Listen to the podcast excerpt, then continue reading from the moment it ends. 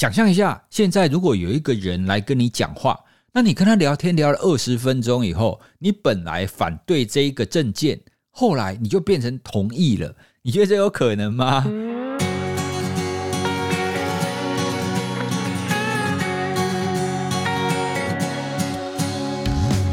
？Hello，各位听众朋友，大家好，欢迎收听哇塞读新书，跟你聊聊书，我是宇哲。你今天过得开心吗？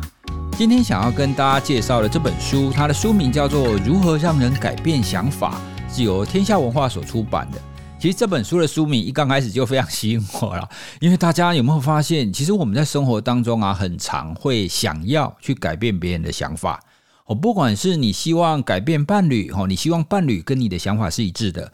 或者是你想要改变孩子哦，你希望孩子的想法跟你一致，或者是你在工作当中你要改变下属、改变同事、改变上司，你要说服上司说：“诶，你这个专案很重要。”这也是一种让人家改变想法。所以，其实，在心理学当中，有不少都在讨论说，我们要怎么样去改变别人的想法？你怎么样去说服别人啦？好，那当然，这本书里面谈的没有那么广，书里面所着重的比较像是大议题哦。像是比如说全球暖化、全球暖化这样子的议题，你怎么样去说服一般的大众，让他知道说，哎，好，这个很重要，你需要付出一点行动来维持我们地球环境，或者是一些政党或者是选举哦，你想要说服中间选民，甚至是说服不支持你的人来支持你的想法哦，这些呢就比较会是这本书里面所谈的。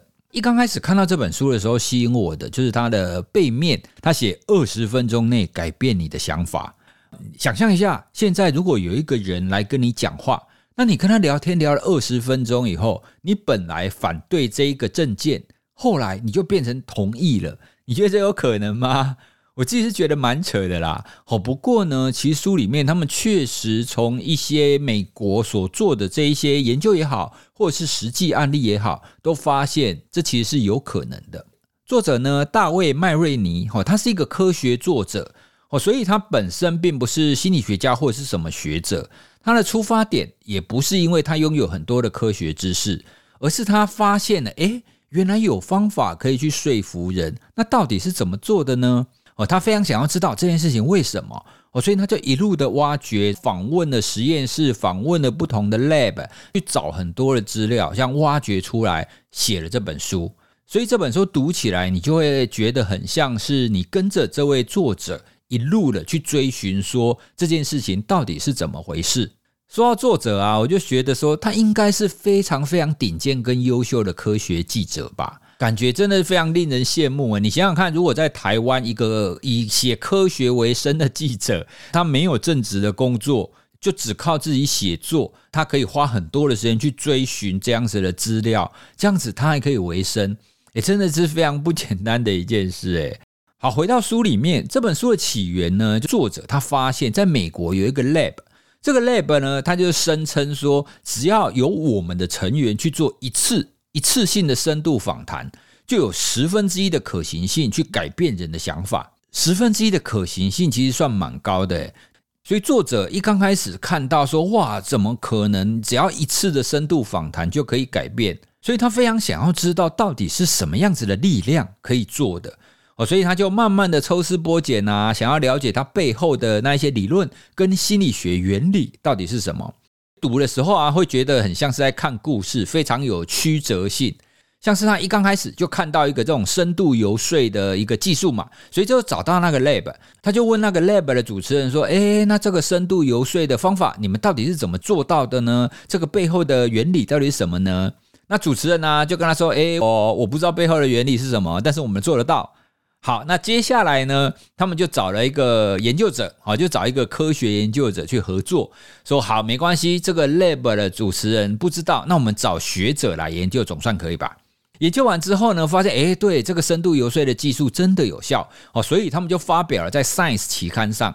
啊，那大家也知道，Science 期刊是非常顶级的期刊嘛，所以就看起来从科学上可以去支持这个深度游说的实验室，说，哎，你这个方法是对的，是有效的，是有理论的吧？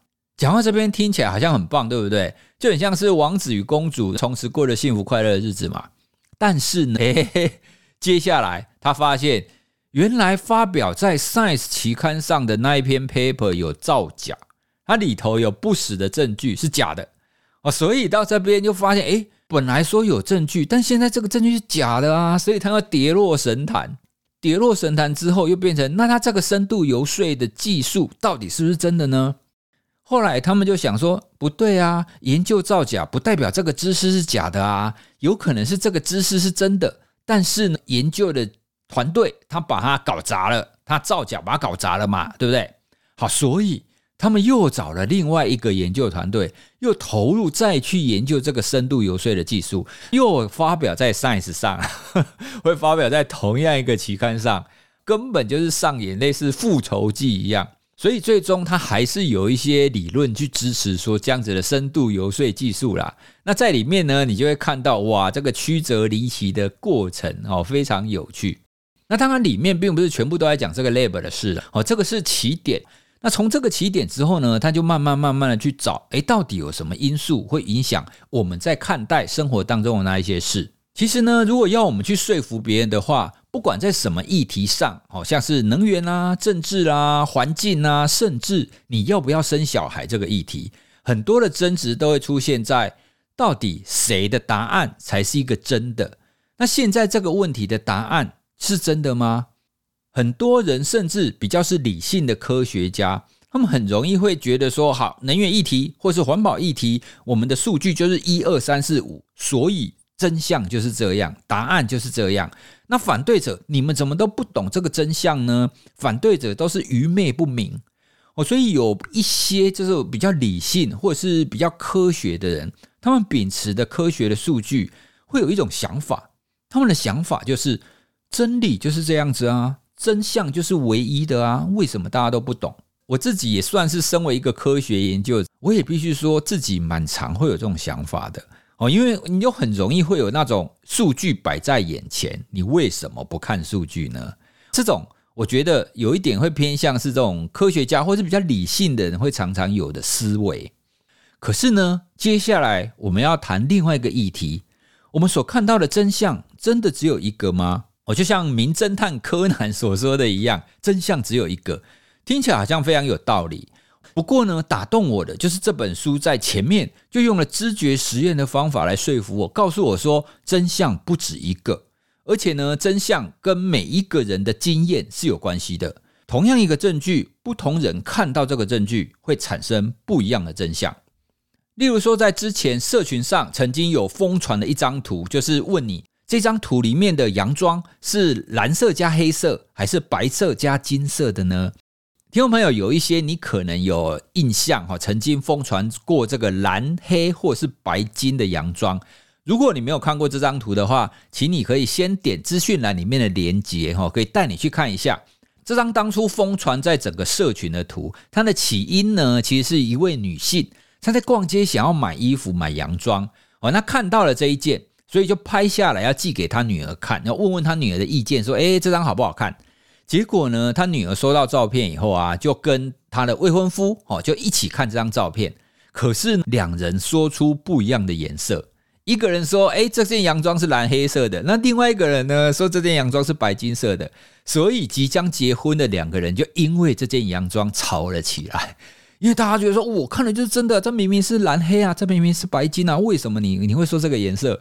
好，所以就在那边吵。那两个人呢，就说不行，我们两个吵不出结果来。所以双方又找朋友说，大家来评评理，问大家看到是什么颜色。没想到大家找的朋友又同样会分成两派，一派说蓝黑，一派说白金。那接下来朋友的朋友的朋友，大家越找越多，最后就上传了社群。上传社群之后呢，大家的意见也都分两派。哦，所以就越炒越热，到最后变成一个全球的现象。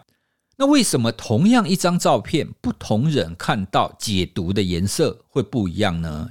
后来经过一些知觉心理学家他去解读，他发现之所以会有不同颜色的判断，是因为我们不同人你在看同一张照片的时候，对照片里面的那些光照以及光源情况的解读是不一样的。换句话说，我们对同样一张照片会有不一样的前提预设。当你预设洋装在比较强光下所照出来的颜色，跟你预设佯装在弱光底下所照出来的颜色，你会看到不一样的真相。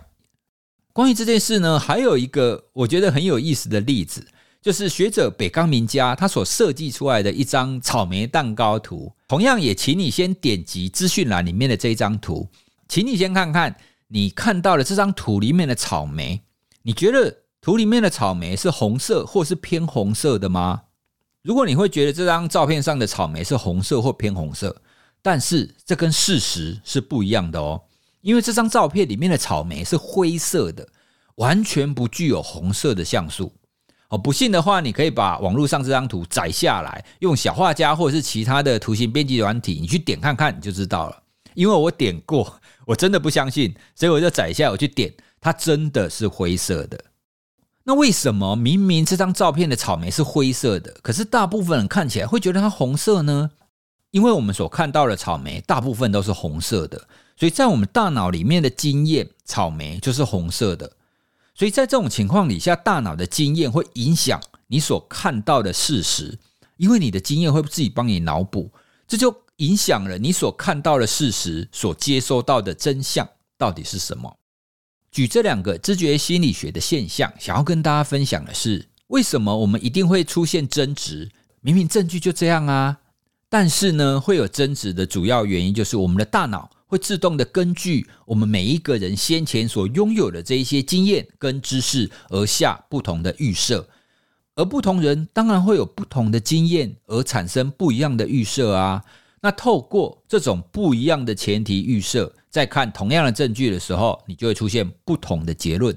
所以在了解这一点以后啊，你就会发现，人类社会里面会有争执是非常非常正常的现象。如果大家看同样一个东西，然后都没有争执，这才是一个非常奇怪的现象。所以，名侦探柯南说真相只有一个，那其实是错的。更接近的是日剧《误说式推理》哦，这部戏也蛮好看的哦，我也非常推荐大家去看。里头啊，就有一个名言。有多少人就有多少的真相哦，所以这句话其实更接近真实的啦。剧里面他举的一个例子是说，有两个人本来就不和，有一天呢，A 跟 B 哦这两个人他在楼梯上，他可能就撞到了，那害这个 B 呢就跌下楼受伤了。好，那对 A 来讲，他的真相是啊，我就轻轻碰到你啊，我并没有故意要伤害你的意图。哦，这就是 A 的真相。可是对 B 来讲，可是对 B 来讲。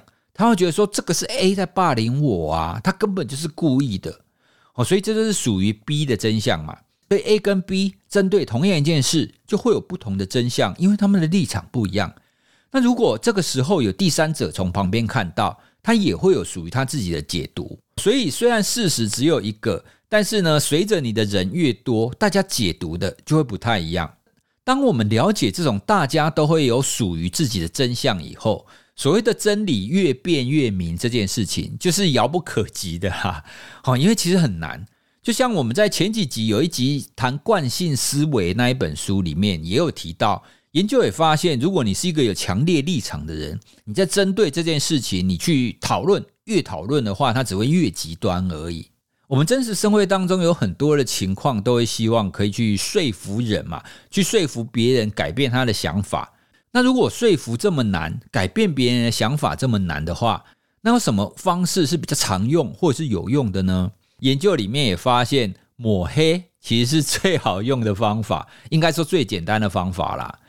书里面有提到一个实验，很有意思，他把它分成四组哦，针对同样一组候选人，有四组提供这个候选人各种新闻的讯息，有一组呢有百分之十的抹黑讯息。另外一组呢，有百分之二十都是抹黑讯息，还有百分之四十跟百分之八十的抹黑讯息。换句话说，他所提供的讯息就是抹黑程度的高跟低。好，那结果呢？他就发现，如果你抹黑的不够彻底，哦，就有百分之十或百分之二十的抹黑的话，那这个候选人的支持度会越来越高哦，因为会反弹嘛，说诶，为什么都这样抹黑人家去攻击别人？可是你只要抹黑的够彻底。到百分之八十的话，那真的就会改变喽。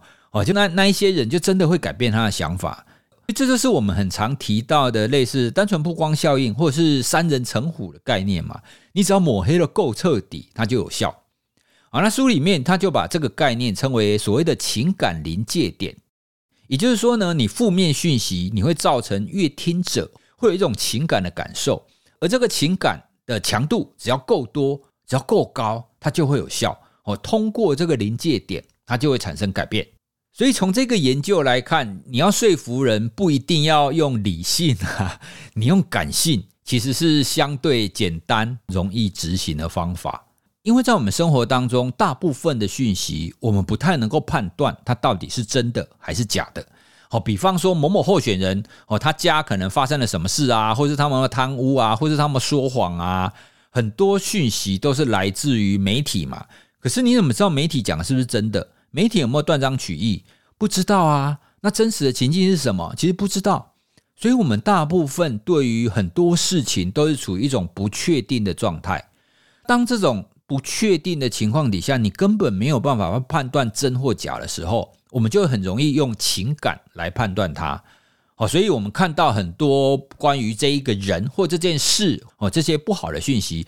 我们情感上跟这个人或这个节目哦，它的连接就越来越负面，那终究你就会觉得不喜欢嘛。好，所以过了一个情感临界点，你就会改变对他的态度。所以这是一个我们在生活当中最常见的，就是改变别人投票意愿的一个方法啦。哦，所以抹黑虽然可耻，但是你只要大量使用就会有用。大家应该在过往各种选举上，你应该就会有感同身受。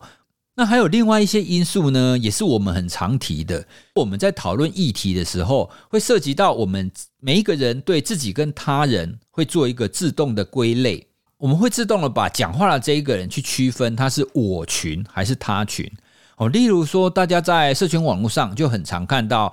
有一些人，他可能针对某个议题发表了他的想法，底下呢就可能会有人说：“哦，对啦，因为他就是属于某某派哈，他就是属于某某政党，他就是什么颜色的，所以他会这么讲，不意外。”所以，我们很容易会直接贴标签，不管他讲的是什么，我就先贴你标签。而这个标签呢，就是我们刚刚讲的我群或者是他群。如果是我群的，我们就比较容易接受他。如果是他群的，你就觉得不意外，他一定会这么讲，所以不需要听。也就是说，会以人废言的意思啦，不是我这一群的讲的，就是没有用的，就是错的。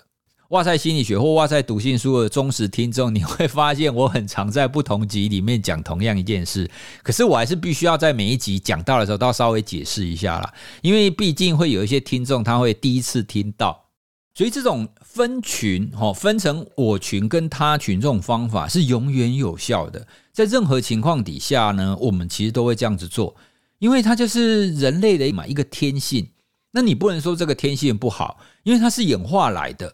如果我们可以确认这个人他是属于我群，哦，我们通常都会判断说这不会伤害我嘛，会有利于我自己的生存啊。哦，所以很常见的是，妈妈跟你讲的不会害你嘛？你是我生的啊，我会害你吗？比较容易接受这种跟我们亲近人的话，或是好朋友也不会害你嘛。可是这种分群的情况底下，在我们现在这种高度知识文明发展，你直接分我群跟他群，就会不利于一个议题的理性讨论。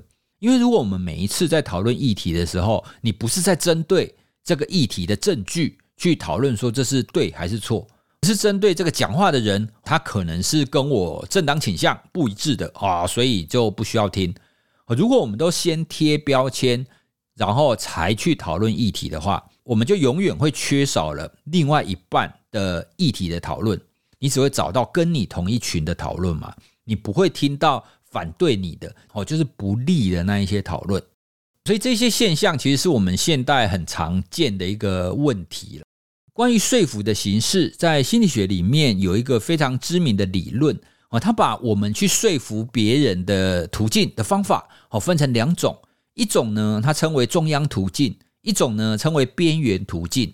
所谓的中央途径就是直球对决的意思啦。哦，我就强调理性，强调逻辑，哦，强调科学，我直接把所有的证据摆出来跟你说就是这样。书里面他有提到一个研究，他是举刮胡刀广告的例子。啊，大家可以想象一下，如果你有个刮胡刀，你希望卖给越多的人越好，那么你的广告应该要怎么做呢？如果这个广告是强调中央路径的话，它产品的内容，它可能就会着重在，哎，比如说这个握把是经过特殊设计，是防滑的哦，哦，所以你拿着会特别好拿，不会滑掉。刀片有几片，这个刀片是经过特殊的设计，而我们验证过，可以让胡渣的掉落明显的比其他牌还要好，比如说百分之八十。好，所以这些呢，其实就是透过中央途径要来说服别人。那另外一种呢，就是边缘途径。边缘途径呢，就是一种情感性的，没有在跟你讲理性啊，哦，就要在勾起你的情绪。同样以刮胡刀为例子，哦，比方说这个刮胡刀，就找一个很红的名人来代言啊，大家都喜欢他，你就看着这个你喜欢的人在那边刮胡子，你就觉得很开心，你就想买，或者是就把这个刮胡刀拍的美美的，它会飞啊，会上天下海啊，你看着这个刮胡刀，你就觉得哇，这个刮胡刀好棒。这种就属于边缘途径。大家以后在看产品广告的时候，你也可以去注意一下，看这个广告它是主打这种中央途径还是边缘途径？哦，是理性的还是感性的？而到底是直球对决比较好，还是要用这种旁敲侧击、用情感层面来诉求比较好呢？其实研究发现，这跟你要诉求的 TA、你的广告主打的对象是有关系的。如果这个对象的动机是强的话，那么中央途径会比较有效；如果这个对象动机是弱的话，边缘途径就比较有效。好，例如说刮胡刀，好，今天我已经打定主意我要去买刮胡刀了。刮胡刀我很常用，好，所以我动机很强嘛。我在买的时候，我就会特别注意说，诶，它到底有哪哪些效果？它的 CP 值到底高不高？哦，这些就是属于中央途径。那如果有一些人，他可能刮胡刀很久才用一次。他今天可能就只是买一个随手抛的，他可能就会比较走边缘途径，所以这就是动机强跟动机弱，它分别会对应不一样的说服方法。如果我们再扩大来说明，用政治来解释的话，它就很像是各政党的始终支持者哦，他就属于动机强的嘛，对不对？哦，所以候选人他们的政党讲什么，他就会说对对对，他通通是对的。如果你要诉诸中间选民。或者是你要诉诸那一些对这个候选人、对这个政党还不熟悉的这种对象，就是属于动机弱的嘛。所以动机弱的，你讲很多中央途径，讲很多理性科学，其实是不太有用的。寻求中间选民或不认识选民支持的话，你必须要主打情感路线。哦，所以上面的态度与说服的理论，其实我们就非常清楚。你面对不同的群众，你要采取的策略就是要不一样啊。哦，所以听众朋友，如果你们当中啊有在选举的人，哦，各政党或候选人的幕僚的话，就要多听哇塞心理学啊，或是要多学一些这种心理学哦，你就会知道，其实面对不同的群众哦，你主打的讯息要有差异化，这样子才会有效。刚刚上面啊跟大家分享了两点，第一点呢，事实只有一个，但是呢，我们每一个人会根据不同的生活经验，我们会出现不一样的真相。哦，所以一个事实可能会有多个真相。第二个呢，如果我们要去说服不一样的人，哦，你必须要采取不一样的策略，特别是那一些可能不是站在你这一群的，或者是那一些不认识的中间选民、灰色地带的，你更需要情感性的去着手。所以最后呢，我们要回到这本书一刚开始介绍的，他声称只要一次深度对谈，大概十到二十分钟，就会有十分之一的人改变他的想法。到底是怎么做到的呢？所以，随着书里面慢慢的抽丝剥茧，最后呢，他们整理出来有几个关键因素。其实并不是他提出来的证据多好多强，就跟我们前面讲的一样，其实中央途径其实并没有太大的用途。哦，他几个步骤当中最关键的第一个步骤，就是要先拉近两人之间的关系。像我们刚刚所说的，如果你一刚开始就分成我群跟他群的话，大家已经先划清界限了。在这种情况底下是没有办法取得共识的。第一个步骤才会是你必须要先愿意跟对方建立起一个关系，一个可以对话的关系。可是这个对话不见得是要针对这个议题啊。比方说你要跟一些人去讨论全球暖化，那建立关系不一定要从全球暖化开始啊，也可以你说你的故事，他说他的故事，但不要互相攻击。我们要先互相了解。所以这个作者呢，他就发现这种深度游说的技术很关键的第一点，就是你要先有机会让两群人可以互相了解。那有了互相了解之后，他们才会有意愿去取得他们中间的这些共识。哦，不然两群人他站在两边，哦，那双方都会拿出属于他自己的共识跟立场，就永远不会有这种改变的机会。而这种拉近关系，就是属于我们刚刚前面所说的边缘的途径。哦，你必须要先诉诸情感，哦，先让大家知道我们是同一国的，我们都是台湾人，或是我们都是地球人。而建立关系这件事情，在很多的面向。其实都是有同样的应用的哦。好，例如说这种技术，它也跟心理学里面像是动机式物谈很像。好，比方说各位，如果我是一个心理师，今天一个个案进来，这个个案会说啊，我好忧郁，我不适合活在这个世界上，我应该是一个海胆吧？如果他是这样子的想法，他觉得他没有资格活在这个世界上啊，所以心理师要怎么改变他？这就很像是我们刚刚前面讲的嘛，他有他的想法，我有我的想法。可是身为一个心理师，你必须要改变他啊，那怎么办？心理师要拿证据来说服他吗？说没有，心理学理论告诉我们，人都有他生存的意义。你要用这样子的理论去说服他吗？那没有效。所以几乎所有的这种类似心理误谈的技巧，它前面。一定要做的一件事情，多半是必须要跟这个个案建立关系。建立关系，简单来说，你就要跟他站在一起嘛。那站在一起，其实就是要同理他。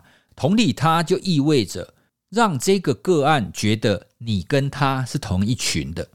在同一群的情况底下，对话或者是改变是比较容易发生的。可是，在不同群，这个对话就没有办法发生。这也顺道跟大家分享一下，很多人会觉得说啊，心理治疗就是你去找心理师，他就跟你讲怎么做，一二三四五怎么做的，就就去做就好啦。所以有一些人会不明白，说为什么心理治疗或者是心理咨商，好像要做个五六次才会有效果，甚至要更久，这不是很奇怪？有一些去接受过心理咨商经验的人，他们还会觉得疑惑：为什么我前几次去心理师好像都没有在认真跟我误谈一样？哦，他好像都在跟我聊天，在跟我建立关系。可是我不需要跟他建立关系啊，我是想要让他治疗我的啊。哦，有一些人会有这样子的疑惑。当然，每一个治疗者他们所采用的方法不太一样啦。不过呢，在初期建立关系是非常重要的，因为你必须要建立关系。这些个案才会愿意去改变，而这个就跟我们这一集一直在谈的，你怎么样去说服别人，你怎么样去改变另外一个人的起源的开端是有关的。你跟他站在一起，你就比较有机会去改变他。所以这本书读到后面呢，我就非常的感同身受。哦，人们其实没有办法单纯从科学来说话啦。哦，你要单纯就科学来说，这个东西是对或错。或许你可以有一些科学上的讨论，但是呢，改变或者是说服，它是涉及到人心哦，所以它其实有更多的心理学的层次在里头。但是我又不希望受到这样子的影响，我不想犯这个错啊。我们总是希望自己有一个绝对理性的判断嘛。我们要怎么样做一个对的选择呢？其实人性呢，我们常常会受到情感性的影响啊。那所谓情感性的影响，就会来自我们的系统一。我又要提到康纳曼所写的这本《快思慢想》哦，因为系统一哦，就直觉式的，会比较偏情感式的。但是呢，我们就是要练习系统二哦，就比较慢想的部分，比较理性的部分。所以你说到底要怎么样，可以让我们尽量在生活当中不要太常受这种抹黑啊，或者是不实讯息啊的影响？我自己的做法跟结论是。如果我们每一个人可以提醒自己，在生活或各方面，你可以多一点科学知识，或者是你多一点比较理性的思辨哦。例如说，你就常常听我们哇塞读心生活，哇塞哇塞心理学啊，你常常听这种理性的思辨，就可以去避免自己太常受到系统一哦，就是让情感性的影响。因为人脑就是这样嘛，你常用哪一种，你就比较容易去跳出那一方面的想法。所以推荐大家，我们每一个人在生活当中都可以多练习一些理性的思维。好，今天呢跟大家介绍的是《如何跟人改变想法》这本书，它不太像典型的科普书籍，读起来其实还算蛮轻松的，蛮有趣的。如果大家对这方面感兴趣，也欢迎大家可以去找来阅读一下。最后呢，也谢谢几位听友哈，在上个礼拜的节目里面，我有提到有个听友哈，在 Apple Podcast 留言的时候，应该是要留五星留言，可是他不小心留了一星哦，就有几位听友就也来留言，让我觉得啊，大家真的是好人啊，会愿意去帮我们做五星的留言。还有我我发现一个很关键的是，那个一星的留言不见了耶。哦，我自己是觉得蛮意外的啦，因为我一直以来都觉得 Apple Podcast 上面的留言是不可逆的，是不可以改的。但是之前的一星留言现在没有看到了 哦，所以我才知道哦，原来是有可能改变的诶。那如果你觉得这些心理学书籍的介绍你觉得很有意思，你身边的听众朋友如果也喜欢心理学相关的书籍的话，也邀请你把我们的节目推荐给他。希望越多人了解心理学，我们就越能够了解自己。我们的社会应该也会变得比较理性、比较疗愈一点吧。如果你对我们今天的节目有什么想法的话，都欢迎你留言给我们；或者是你非常想要听我聊哪一本书的话，也欢迎你留言推荐给我哦。好，我们今天的节目就说到这里，谢谢大家，拜拜。